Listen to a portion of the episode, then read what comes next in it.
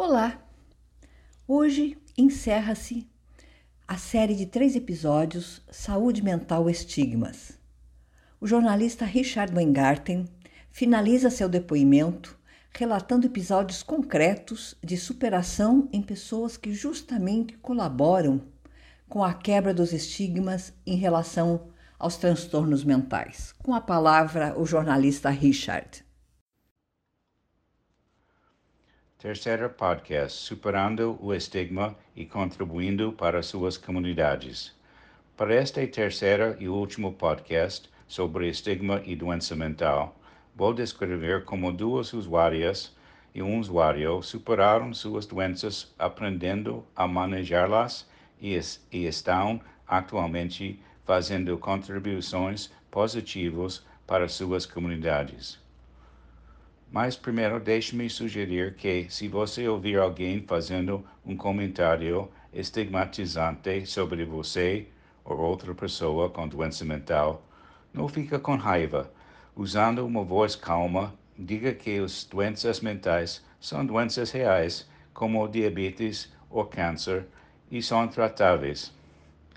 Além disso, diga que as pessoas com doença mental não são mais violentas, perigosas ou incompetentes do que qualquer outra pessoa normal. E que os estudos mostram que as pessoas com experiência vivida querem mais ou menos as mesmas coisas que as pessoas normais querem, como uma casa decente, um emprego ou atividade significativa e amigos. Vera Gomes foi palestrante do programa Comunidade Fala em São Paulo. Como integrante do CDF, ela contou sua história de doença mental e superação para grupos da comunidade, por exemplo, estudantes de medicina, enfermagem, associações de familiares, CAPS, etc. Depois, ela começou a fazer duas lives por mês no YouTube, onde ela entrevista usuários e profissionais sobre uma diversidade de temas relacionados à saúde mental. Denizar Silva, de Santa Maria, Rio Grande do Sul, contou sua história e grupos da comunidade como integrante da comunidade de fala. Depois de dar uma entrevista sobre sua doença e recuperação ou superação para um jornal local, ele se tornou a pessoa de referência em seu bairro. Quando uma pessoa tem um problema ou dúvida sobre saúde mental, ela procura Denizar para aconselhamento. Denizar também atua como presidente de AFAB, Associação de Familiares e Amigos com Bipolar, em Santa Maria. Esse é o terceiro mandato como presidente. Silvana Prado, advogada, não teve ajuda fazendo terapia ou usando medicação. Ela descobriu seu transtorno do pânico lendo um, um artigo em uma revista de saúde. O artigo também trazia sugestões como meditação e exercícios físicos para ajudar a controlar os ataques de pânico, o que Silvana achou muito útil.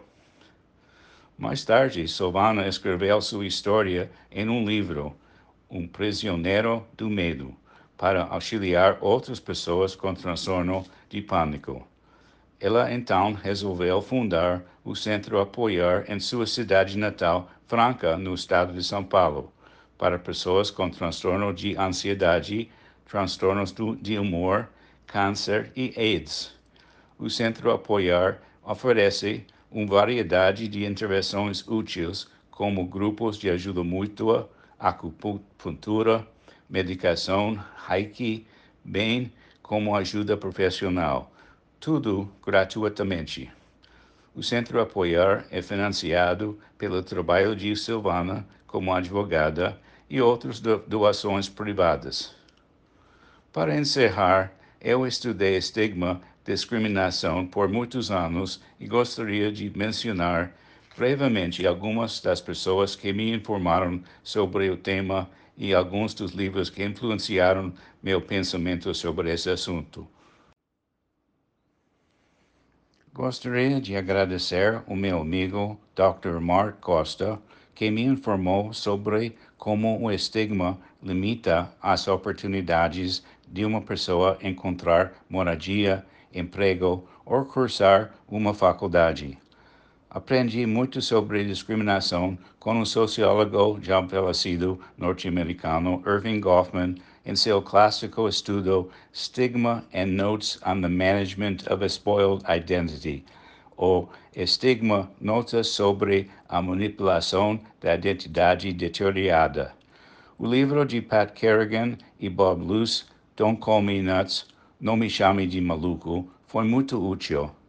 Tirei muito proveito dos artigos de Pat, Deegan, Pat Corrigan e das descobertas de pesquisa sobre autoestigma. O estudo do psicólogo Otto Wall sobre estigma e a mídia expandiu muito minha compreensão dos diferentes tipos de estigma, assim como a Escola Annenberg de Comunicação da Universidade da Pensilvânia. O relato de antropólogo Robert F. Murphy sobre sua própria história, The Body Silent, o corpo silencioso, sobre um câncer na coluna e sua deterioração gradual, me deu novos insights sobre o autoestigma dentro do ambiente de trabalho. Vou parar por aqui. Quero agradecer a todos e todas que estão ouvindo meus podcasts sobre estigma e saúde mental. Espero ter esclarecido o problema muitas vezes incompreendido de estigma discriminação para você. Também tentei mostrar a vocês alguns exemplos de usuários e usuárias que superaram suas doenças e estão fazendo uma diferença positiva em suas comunidades. Tenham um bom dia, isso é tudo. Até o próximo, a próxima. Eu sou Richard Weingarten e desejo a vocês um ótimo dia livre de estigmas. Agradeço o excelente conteúdo desta série. Foi um privilégio contar com a tua contribuição, Richard. O podcast Saúde Mental Vivências com certeza ficou mais rico em conteúdo. Ter claros estigmas, saber enfrentá-los, é uma das formas mais eficazes no processo de superação. E as vivências, os relatos, nos falam da possibilidade de recuperação. Esperançar é tudo. Vocês encontram os três episódios desta série sobre estigma lá no meu site www.cristinoliveira.org e no meu canal de Spotify e Apple Podcast Saúde Mental Vivências. Uma vez mais, meu muito obrigada e um até breve a todos.